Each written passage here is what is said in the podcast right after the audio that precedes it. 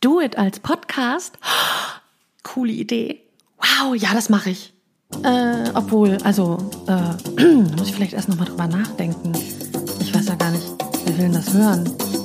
Ich weiß auch überhaupt nicht, was ich dir erzählen soll. Vielleicht kann ich das auch überhaupt gar nicht. Und wenn das dann keiner hört, das ist ja auch doof. Aber es wäre so cool. Aber was mache ich nur? Kann ich mir das nochmal überlegen? Wenn du solche Gedanken und Zweifel an dir selbst kennst, dann bist du hier goldrichtig. Herzlich willkommen beim Do It Podcast, dein Podcast gegen Selbstzweifel und für mehr Selbstvertrauen. Hallo, mein Name ist Kirstin Ludwig und heute erzähle ich dir, warum ich kein Vision Board habe. Kürzlich habe ich mich mit einem Klienten unterhalten und dann noch, also vielleicht kennst du das, das ist so das Gesetz der Anziehung oder so. Ich spreche mit einer Person darüber, die sagt mir, ich kann nicht visualisieren und plötzlich treffe ich auf ganz, ganz viele Menschen, die mir erzählen, sie können nicht visualisieren und ähm, haben auch kein Vision Board und gucken mich dann immer so an mit so einer Mischung aus ähm, Erwartungshaltung, dass ich als Trainerin, die sich mit dem Thema Zielerreichung etc. pp. natürlich auch befasst und Coach, ähm, irgendwie widerspreche und sage, oh mein Gott, das braucht man doch, das ist doch wohl die Basic oder was auch immer. Ähm, und so, so, so ein bisschen Hilflosigkeit. Und ich sage dann immer, naja, ich habe auch keins. Und das Erstaunen ist immer groß. Was? Du hast kein Vision Board? Nö, ich habe kein Vision Board. Und ich erreiche meine Ziele trotzdem. Warum habe ich kein Vision Board? Das kann ich dir ganz, ganz schnell erzählen. Ich bin jemand, der, wenn ich, wenn ich visualisiere, wenn ich ein Vision Board mache, dann habe ich immer schon das Gefühl, ich bin genau da, wo ich hin will. Das ist natürlich total gut und das ist ja auch Sinn der Sache, Sinn einer Visualisierung und Sinn eines Vision Boards. Das Problem ist bei mir allerdings, dass ich da so drin bin, dass ich das Gefühl habe, wenn ich dann wieder in meine Realität zurückkehre, ich habe das alles schon erreicht. Ich muss mich dafür gar nicht mehr anstrengen, weil ich war da ja schon. Naja, und da unser Gehirn ja auch sehr auf im Energiesparmodus agiert und immer guckt, welche Aktivitäten kann ich mir einsparen, damit ich Energie für andere wichtige Prozesse habe, sieht das natürlich jetzt nicht mehr ein, warum es sich anstrengen soll, um ein Gefühl, eine Emotion zu erleben, die man ja einfach auch mit einem, mit einem schönen, einer schönen Visualisierung erleben kann.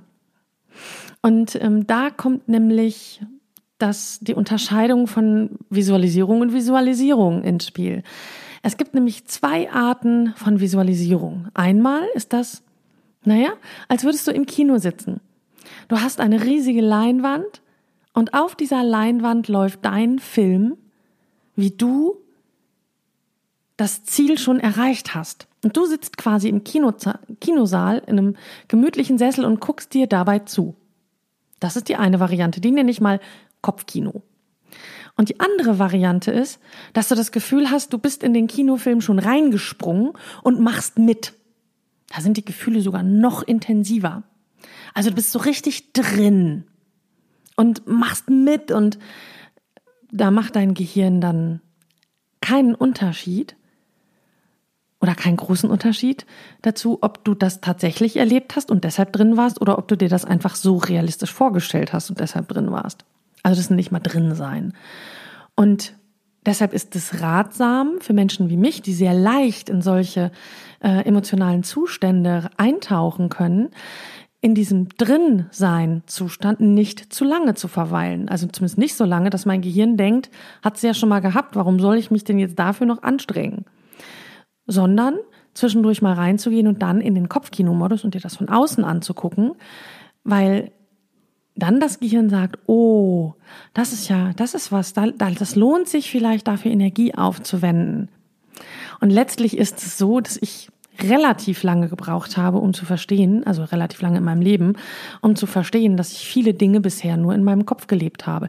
Ich hatte zwar die schöne Emotion, aber ich habe die Erfahrungen, die dazu gehören, nicht gemacht. Und das ist wirklich schade.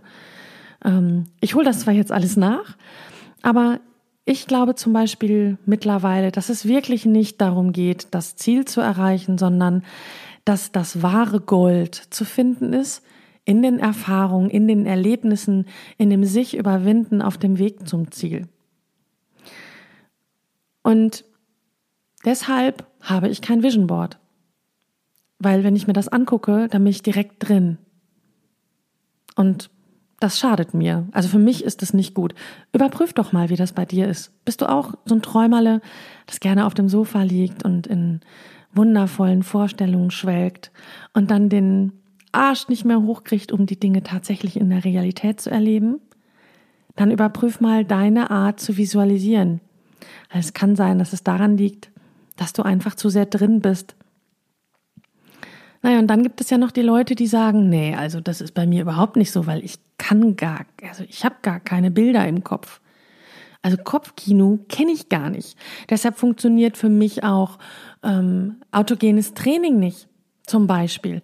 Oder diese ganzen schönen Entspannungstrancen und diese ganzen schönen Gedankenreisen oder Traumreisen, die es gibt. Weil da wird immer gesagt, dann guckst du da hin und dann siehst du das und dann guckst du in den Himmel und dann stellst du dir vor, dass du dein, dein jüngeres Ich siehst und ich kann das alles gar nicht, weil ich habe gar keine Bilder. Das, ich weiß nicht, ich, kann, ich bin da irgendwie unterentwickelt oder so. Das ist das, was ich von ganz vielen Menschen höre. Und ähm, das ist nicht schlimm.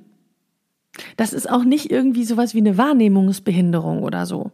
Das ist einfach eine andere Art wahrzunehmen. Eine andere Art, Impulse aus der Umwelt zu verarbeiten. Und es gibt so drei Haupttypen. Das eine ist der Kopfkinotyp, der, der Bilder hat, der, der Filme hat im Kopf, der das auch alles super beschreiben kann. Und wenn ich dem sage, stell dir mal vor, du stehst an einem weißen Strand und guckst auf ein türkisblaues Meer, dunkelblauer Himmel mit zwei weißen Schäfchenwolken, der hat sofort ein Bild im Kopf oder einen Film dazu. Während derjenige, der keine Bilder hat, eben auch keine Bilder hat. Ähm, und dann gibt es noch die Menschen, die darauf reagieren, die eher auditiv, also akustische Impulse brauchen, weil sie auch akustisch die die Realität wieder reproduzieren, also wenn sie, weil sie sich eher an das, was es zu hören gab in einer Situation, erinnern. Die können dir vielleicht nicht sagen, ähm, wie welche Farbe das Wasser hatte an dem Strand und ob der Strand jetzt äh, der der Sandstrand jetzt weiß oder keine Ahnung gelblich weiß war. Das wissen die alle nicht, aber die können am Klang des Windes unterscheiden, wie das Wetter ist. Und die hören vielleicht am Klang der Wellen, ob sie am Pazifik oder an der Nordsee sind. Also die erinnern sich eher über Klänge.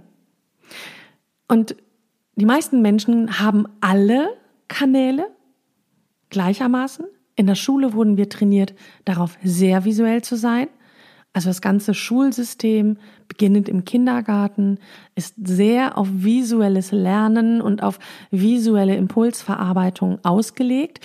Deshalb sind auch Menschen, die eigentlich ein anderer Typ sind, von Natur aus, oft gut in der Lage, Bilder zu haben und so weiter, weil sie es einfach gelernt haben und geübt haben in der Schule. Ähm, es ist aber nicht die beste Art und Weise für sie. Und dann haben wir den ersten Typ, der ist visuell, der zweite Typ ist akustisch oder auditiv orientiert und der dritte, das ist der Gefühlsmensch. Der erinnert sich an das Gefühl im, also am Sandstrand zum Beispiel, der erinnert sich an das Gefühl vom, von der Sonne auf der Haut. Der erinnert sich an die Wassertemperatur.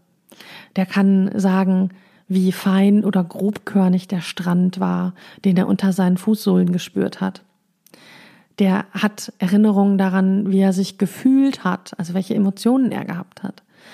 Äh, das ist eher eben jemand, der den Zugang findet zu Erinnerungen oder generell den Zugang auch zum Lernen über das, was er tut, was er erlebt und über die Emotionen, die er dabei empfindet. Und dann gibt es noch Typen, die ähm, eher den Zugang finden über Geruch oder auch diejenigen, die Zugänge finden über Geschmack, wobei das eher untergeordnet ist. Also die gibt es auch. Also ich habe zum Beispiel im, im Coaching jemanden gehabt, da wollten wir das Gefühl der Gelassenheit aus einer bestimmten Urlaubssituation auch im Berufsleben, also in das Berufsleben transportieren.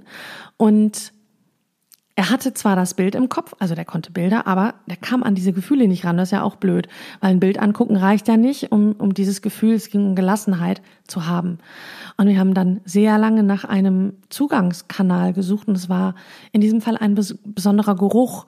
Wenn, sobald er sich an den erinnert hat, hatte er, zack, also wirklich in Sekundenschnelle, dieses Gefühl der Gelassenheit aus dieser Urlaubssituation und konnte das dann auch für seine beruflichen Situationen nutzen.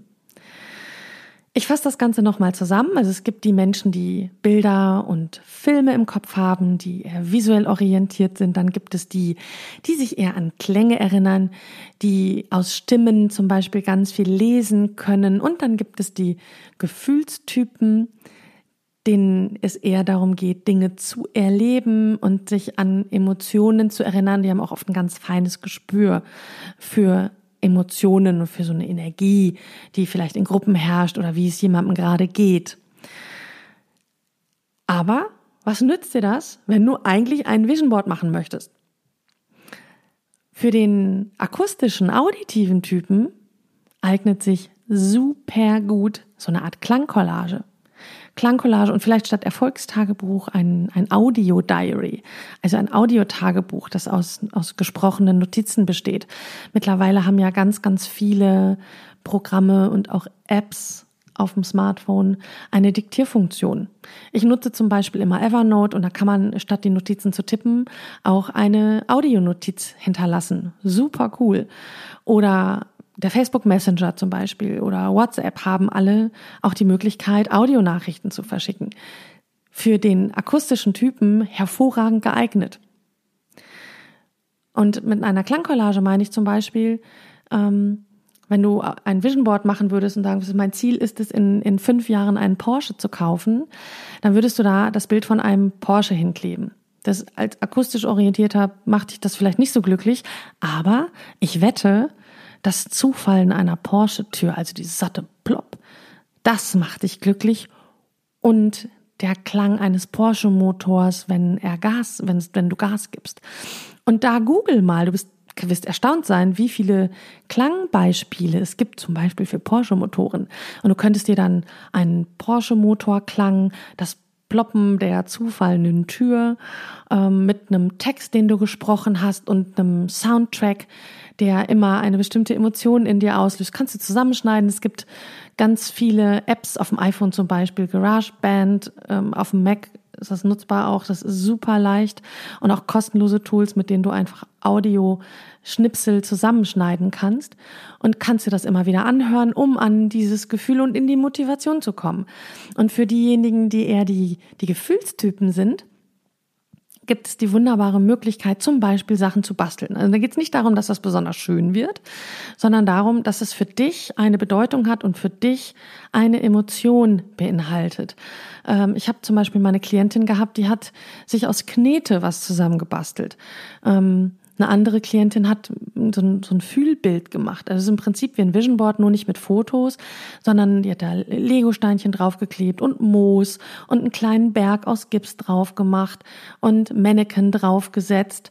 Ähm, das konnte sie anfassen. Sie hat etwas mit den Händen gemacht. ist ja für, für Gefühlstypen immer super wichtig. Und sie hatte sofort die Emotion dazu verfügbar. Finde mal heraus, was ist so eher deins und dann probier das mal aus und wirst feststellen, dass wenn du eine typgerechte Visionsarbeit machst, dass die Wirkung nochmal ungleich viel stärker ist. Und wenn du dann das nächste Mal im Kurs bist für autogenes Training oder eine Traumreise oder was ähnliches machst und da äh, spricht jemand, der selbst sehr visuell ist, dann neigen die oft dazu, auch sehr bildhafte Beschreibungen zu nutzen.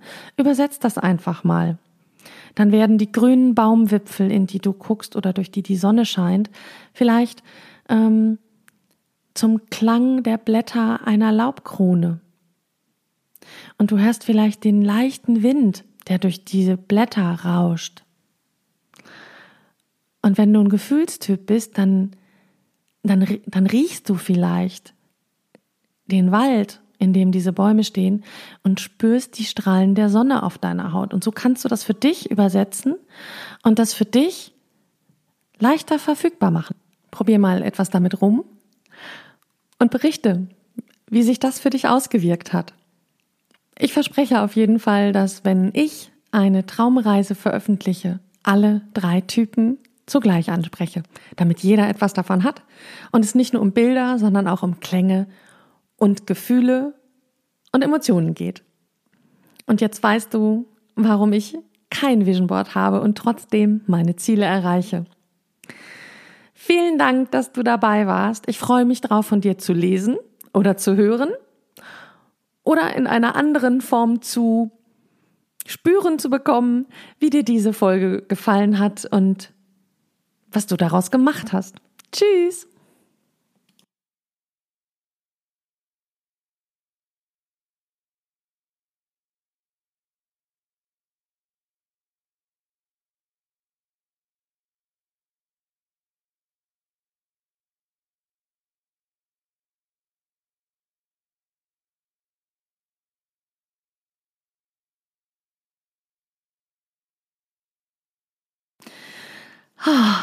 Jetzt habe ich mich doch getraut und habe es gemacht. Super, ich bin stolz auf mich. Vielen Dank, dass du dabei warst bei Do It, der Podcast gegen deine Selbstzweifel und für mehr Selbstvertrauen. Besuch mich gerne auf meiner Website unter www.kirstinludwig.de. Schreib mir über das Kontaktformular oder eine E-Mail oder schreib mir über Facebook. Ich freue mich auf dein Feedback und hab eine wundervolle Zeit.